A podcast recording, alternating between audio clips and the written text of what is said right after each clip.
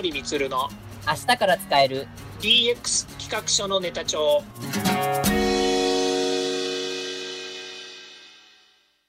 こんにちは。サートプロの近森充です。こんにちは。アシスタントの堀内隆です。この番組は IoT、AI の教育事業の専門家近森充が DX デジタルトランスフォーメーションについて実際の事例を交えながら DX とは何か DX でどんな未来ができるかをご紹介いたします。事例をもとにお客様や社内に提案する企画書に落とし込めるまでの使えるネタのネタ帳としてお届けします。よろしくお願いします。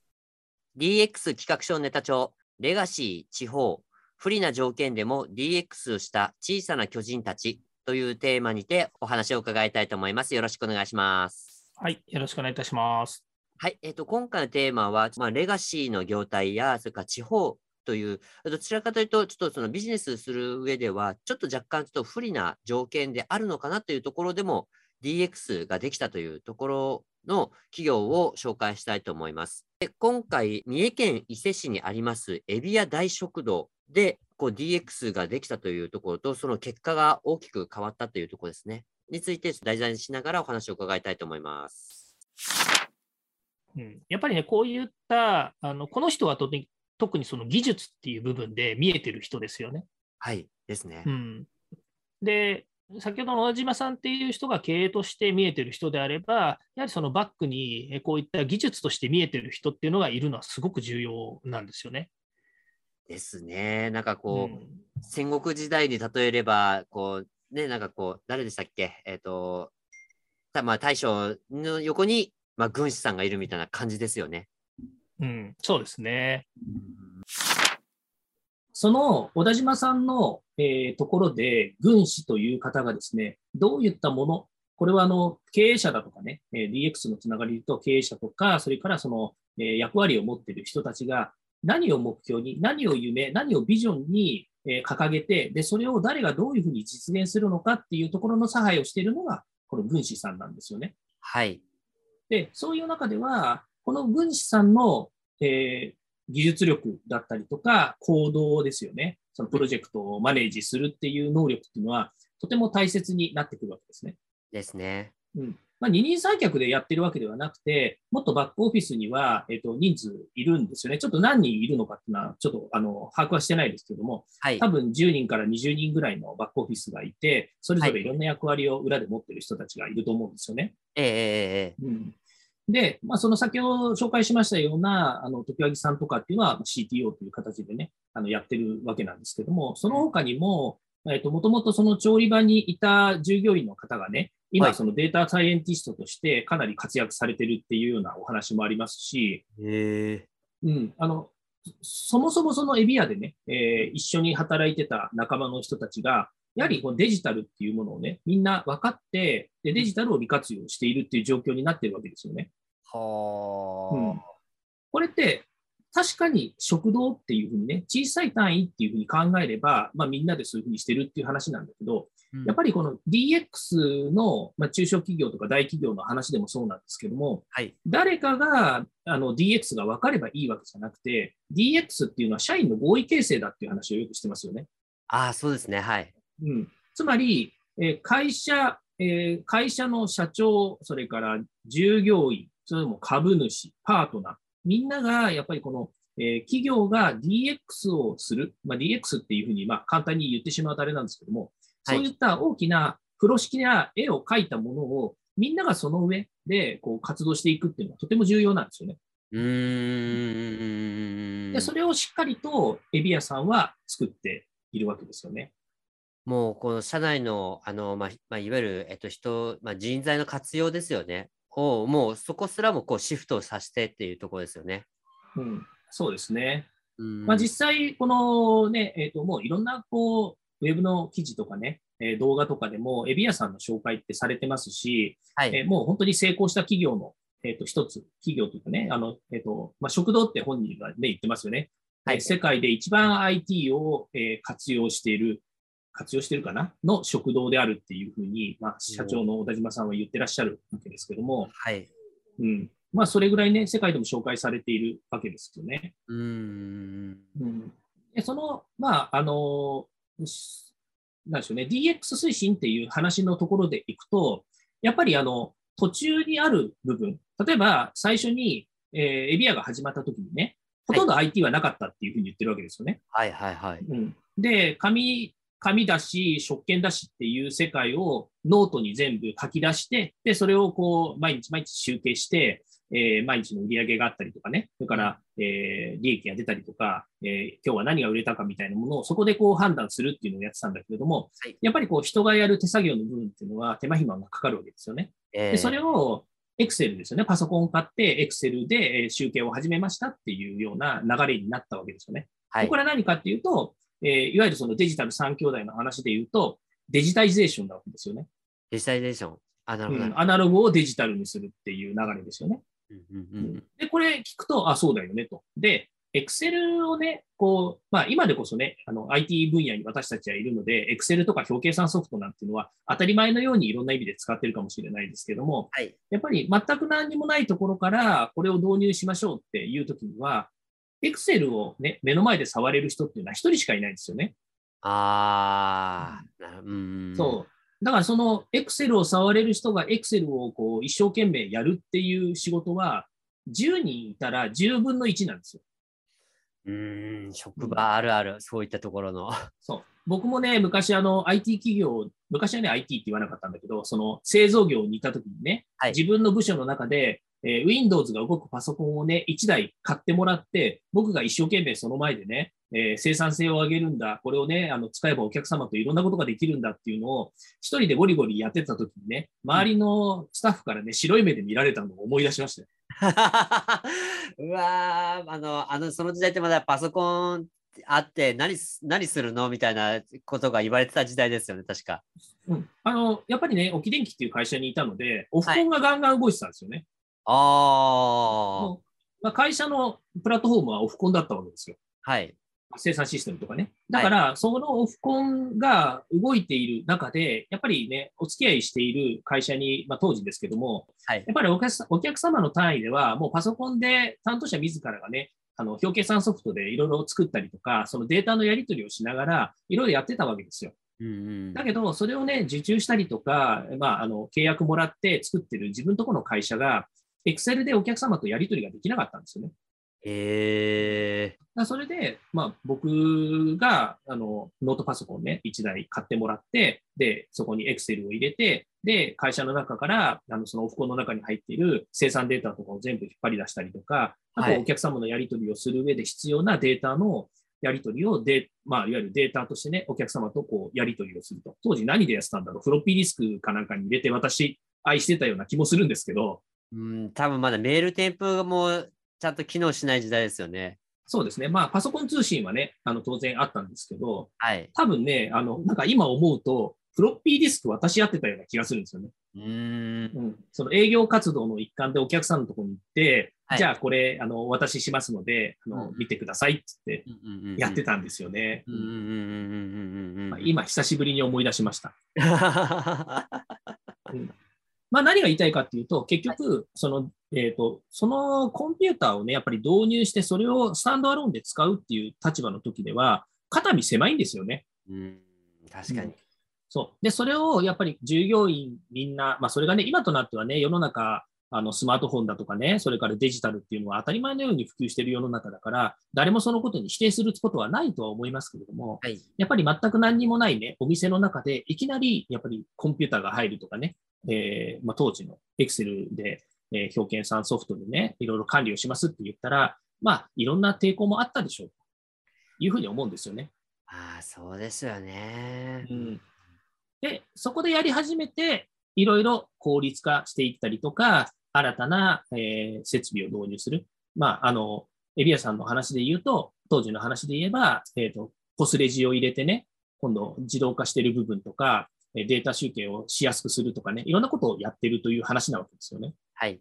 うん。で、それがだんだんまあ今度進化してくると、そのデータを掛け合わせたりとか、まあ今で言うね、えっ、ー、と、えー、IoT ですよね。はい、監視カメラを、監視カメラって言っちゃおかしいですけども、あのカメラを使った、えー、動画解析をしたりとかね、そういったもので受注予測を、はいはい、あのお客様の入りとか、えそれからお客様が、えーと、何を発注したかとか、それから環境データですよね。いろんな、えー、例えばの天気だとか、いろんなもののデータと掛け合わせることによって、えー、来客予測をしたりとか、まあ、いろんなことができるようになるわけですよね。で、そういった自動化をしていくっていう、えー、自動化をしたりとか、それからあとは AI や、えーまあ、機械学習とかですね、そういったものを使っていくっていう中に、今度、えー、デジタイゼーション、アナログをデジタルにするから、今度は、えー、デジタライゼーション、データを利活用するっていうところに来るわけですよね。うん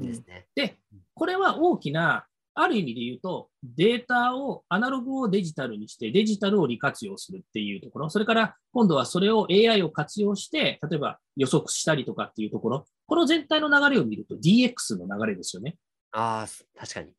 うん、ですよね。で、ここまで見えてきて、やっと皆さん、多分、あの、これ本人たちの話じゃなくて、外から見えてる姿は、やっと DX っていうふうに見えると思うんですよね。うんただ、IT を導入したっていうだけでは、みんな IT 化で、それは DX じゃないでしょとかって言い出すわけですよ。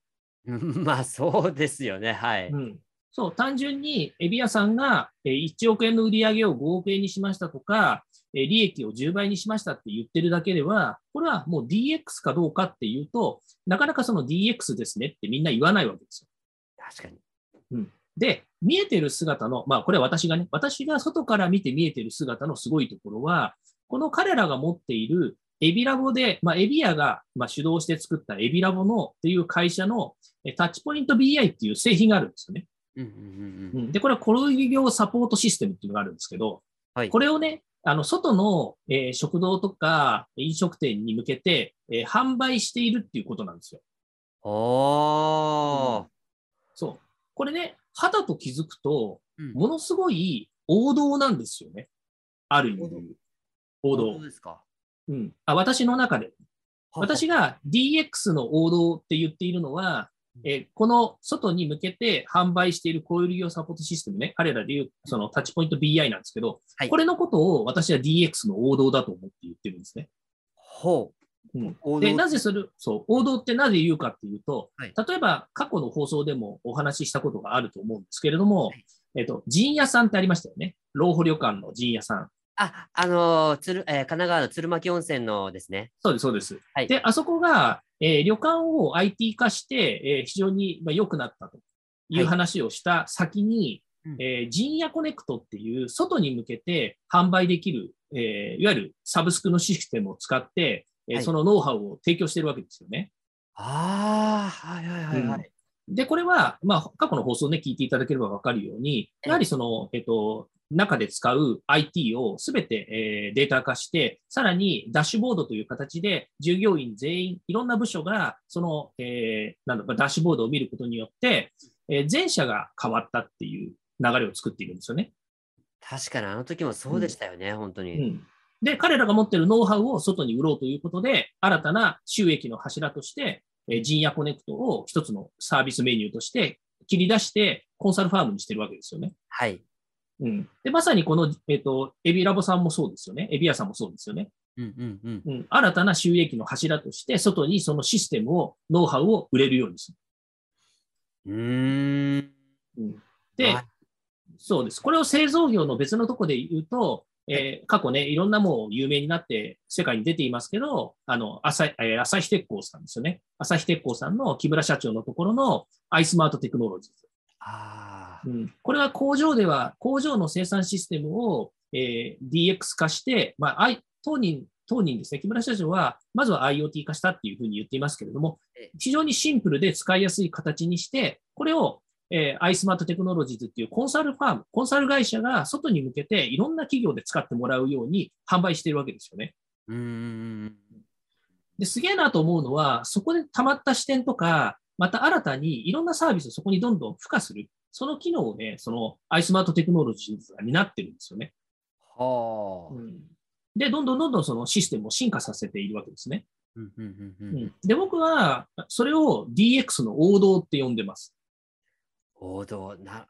確かに今までの話の流れ聞いたら、あの、あれですよね。それまでの、えっと、持ってた事業と全く違うところに、いわゆる、まあ、トランスフォーメーションしただからこそ王道だっていうところになるんですよね。そうです、そうです。単純に、その企業が IT 化して生産性が上がりましたねとか、売上が上がりましたねとかって言ってる部分で言うと、なかなかやっぱり DX 推進の成功企業って見てもらえないんですよね。うん、でも、そこを、まあ、ある意味ね、それをサービスとして切り出して、外に新たな収益源として、えー、仕事を作ったっていう、ここが僕はポイントだっていうふうに思っていて、はい。うん。これは、あの、えー、単純にその生産性を向上するっていう縦軸ではなく、えー、横にどんどん新たな収益源を作っていくっていう横軸の柱、これをやっぱりこう可能にしているというのが DX だというふうに思ってるんですね。はい。うん。まあ、そんなこと言ったらね、あの、ね、あの、いくらでもやり方なんてあるじゃないかっていうふうに言われるかもしれないんですけれども、まあ、私が DX として成功する近道は、あの、今言いましたように、えっ、と、自分たちの会社で作ったデジタルを利活用した新しい枠組みを作って、それを、え外に売れるぐらい、あの、視点を変えてね、外に売れるぐらいの、やっぱりこう、パッケージにしていくっていうのが、あの、DX じゃないかなっていうふうに思いますね。そうですよね。その DX、まあ、トランスフォーメーションという言葉を使うぐらいですので、例えばそのトランスフォーメーションって、まあ、その会社中中だけを変えるわけじゃなく、あのビジネスモデルそもそのものも変えるっていうところも視点にありましたもんね。なので、そうですね。うん、なので、このトランスフォーメーションをするっていうところの本質っていうのは、あのこれまでの、えーと、いわゆる、えーと、事業のいわゆる殻に閉じこもった自社の事業だけではなく、その先にまた新しい、えーと、ビジネスモデルができて、新しいいわゆる、えー、と収益ポイントが、えー、と発生して、まあ、経営改善をしていくっていうところにつながるっていうところ、まあ、これが、まあ、あの DX の、まあ、本質、まあ、いわゆる、えー、と近本さんがおっしゃる DX の王道になるんですよね。そうですね。まあ、あの、いろんなね、見方があるので、いや、そうじゃないでしょっていう人ももちろんいるので結構なんですけども、ええ、あの、まあ、DX レポートとかにも書いてあるんですけども、あの、えっ、ー、と、いろんな意味でそのデジタル産業に、デジタル産業の一員になりましょうみたいな書き方をしてるんですよね。はいはいはい。うん、で、これってね、なかなか理解しにくいんですよ。うん、うん、でも今の話を聞いていただくとわかると思うんですけど、はい、うん、切り出した会社、例えばエビラボがこの販売予測システムですよね。あの、ごめんなさい。小売サポートシステムのタッチポイント BI っていうもの。はい、これを、これだけのサービスを持ってるって言ったら、これデジタル産業のメンバーの一人の製品だと思いますよね。そうですね。はいはい。うん、で、アイスマートテクノロジーっていう朝日鉄工の、えー、関連会社ではあるかもしれませんけど、コンサル会社が、あの、えー、朝日鉄工で作った、えー、ちょっと名前が、えっ、と、アイザックスって言ったかな？っていう仕組みを、えー、他の製造業とか、えー、ね、あの、小売のところにも使ってるって言ったかもしれないですけど、いろんなところにこう販売をしていく、世界に打って出たっていうところは、このシステムっていうもの、これをデジタル産業って呼べると思いません？ですね。呼びますよね。ね。で、えっ、ー、と、陣屋さんが持っている、えー、陣屋コネクトだって、このね、あの、ホテルとか、それから旅館をね、えー、デジタル化するんだっていう仕組みでデジタル産業に入ったっていうふうに言ってもおかしくないでしょ？ですね。はいはい。うん。だからね、これを可能にするのは何かっていうと、そこの会社、もともとの会社の経営者だったり、それを推し進めるリーダーなんですよ。ああ、確かにそうだ。でも経営者とかリーダーじゃないと、これ、できないレベルっていうんですか、フェーズですよね。そうです、そうです。ね、よっぽど、まあ、うちのね、サートプロの近森みたいなね、ちっちゃな会社で、ね、あの、新しく会社一つ作るんだっつってね、あの、はい、社労士さんに言ってね、あの、ね、あの、行政書士さんに言って、一個会社立てますっていうのとは話が違うわけですよ。うんうん、自社の商品をね、あの、例えば他にあの販売するって言ってね、会社立てて、そこには従業員だったりとか、いろんなその社員だったりね、コンサルタントだったりを抱えなきゃいけないわけじゃないですか。はい。うん、で、そこの新たな事業にやっぱり投資するって言った時にね、あの、まあ、かかるコストだって投資だって相当あるわけですよ。そういうものを、やっぱりこう、えー、会社としてね、新しい収益の柱としてやっていくんだっていう決断、行動力っていうのは、やっぱり社長が推し進めなければできないですよね。できないですね。はい。うん、だからまあ DX の王道っていうのは、さっき言ったようなプラットフォームをね、あの外に新しく販売する、まあ、そういったあの、まあ、事業転換だったりするわけですけれども、はい、DX のやっぱりこう DX 推進がやっぱりこうあの行われる一つの要因は社長の決断ですよね。社長の覚悟。うんうんうん、経営者の覚悟ですよ。もうそれがなければ、こういった話にはならないですよね。ならないですね。うんまあ、そういったところをですね、えー、やっぱりこう考えて、えー、やっていていただきたいなと思うんですね。で、えー、今、今言いましたように、いろんな会社がどんどんこう DX 推進に対して取り組んで、まあ、いろんなノウハウとか知見とかをこうやって作って出していくことによって、はい、ある意味、更新の会社、例えば旅館でもそうですし、小売店さんでもそうですし、それから食堂でもそうですし、製造業もそうですけども、常に先人がいる人たちがデジタルを利活用して、えー、効率化してるわけですよね。はいはいはいはい。で、それ借りてきて使えば、似たようなことはできるわけですよ。できますよね。どんな状態であっても。うん、そう。別にね、あの、吊るしを買ってきて、それを着たからといってね、うまくいくわけじゃないじゃないですか。あはいはいはいはい。ズボンの裾は詰めなきゃいけないし、うん、ね、腕が長ければ詰めましょうとかね、うんうんえー、ボタン取れたら変えましょうとか、なんかいろんなことできるわけですよ。はい。吊るしのスーツでもね。まあ、同じように、やっぱりその借りてきた、借りてくるかもしれないけど、またはね、こう、サブスクで、あの、えー、月々払って使うのかもしれないけれども、でも、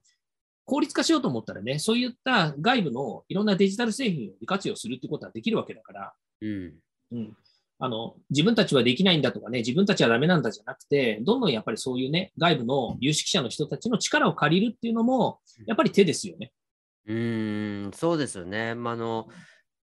その、なんでしょう、進めたい、えことがあるけど、どうしても、その、まあ、そこの知見が足りないとか、あのどうしても進められる、まあ、その、えっ、と、エビアさんで言えば、まあ、あの、えっ、と、例えば小田島さんの横に常盤さんがいらっしゃるような、そういう参謀役の方がちょっといなくて、どうしても手に負えないっていう場合は、やはりあの外部からそういう知見、もしくはシステムをあの導入するっていうのは、まあ、あの全然やっていいことですよね、本当に。うん。だってそれだって、ただ借りてきてね、何もしないってわけじゃないじゃないですか。はいはいはいはい。うんしっかりとね、その販売してる会社だったり、えー、レンタルしてる会社だったりね、そのサブスクしてる会社がサポートしてくれるわけですよね。はい。うん、ノウハウ、ノウハウというかね、ある程度、やっぱり伴走してくれるっていうふうに考えた方がいいわけですよ。えー、うん、だって、提供してる会社だってね、その毎月、まあ、例えば1回納めたら終わりの製品じゃないわけですよ。うんうんうんうん、こういったプラットフォームの仕事ってね。うん、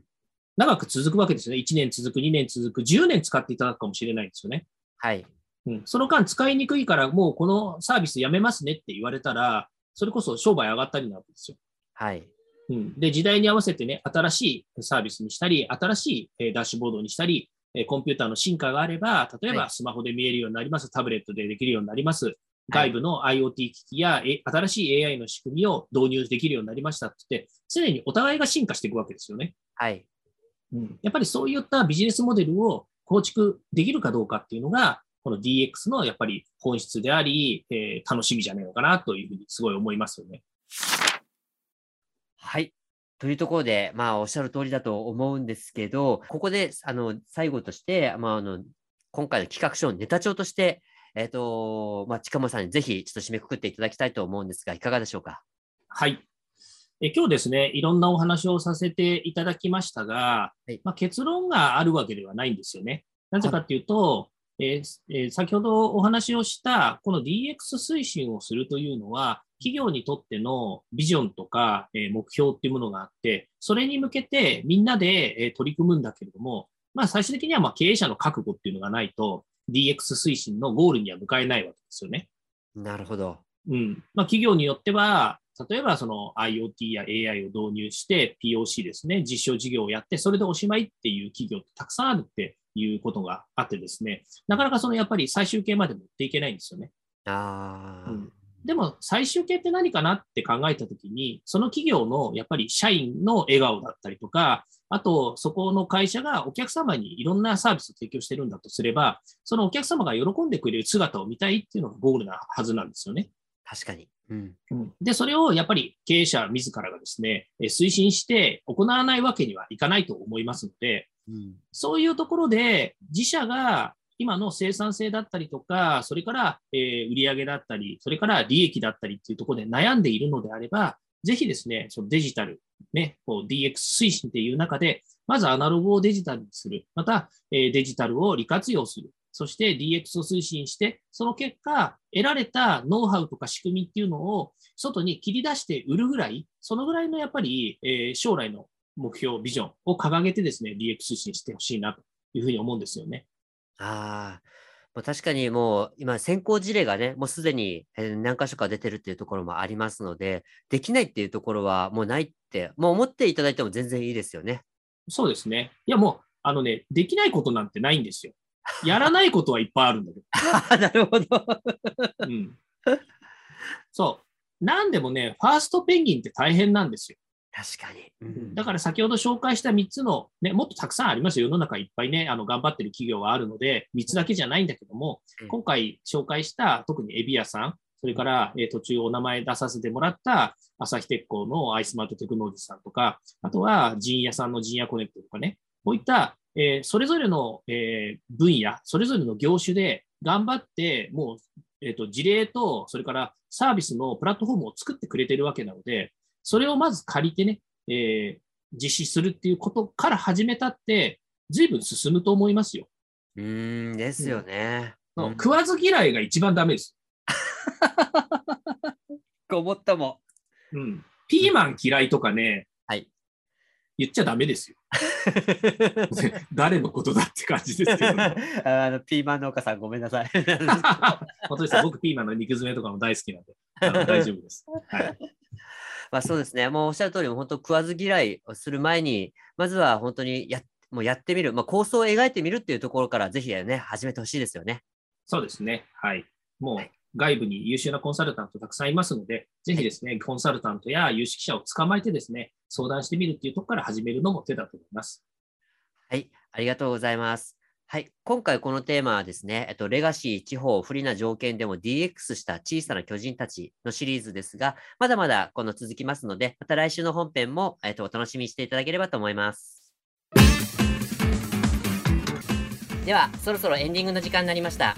今回お話ししたことが、社内社外問わず、企画提案のネタになれば嬉しいですね。毎日更新、近森光の DX 企画書ネタ帳は、Spotify、Google、Apple 各種ポッドキャストおよび Amazon Music で配信しております。チェックしておきたいという方は、ぜひいいねやフォローお願いいたします。また、もう少し詳しく聞きたいという方は、Facebook で近森光で検索、または東京都代々木にあります株式会社サートプロのホームページまでお問い合わせお願いいたします。よろしくお願いします。それではまた来週。また来週。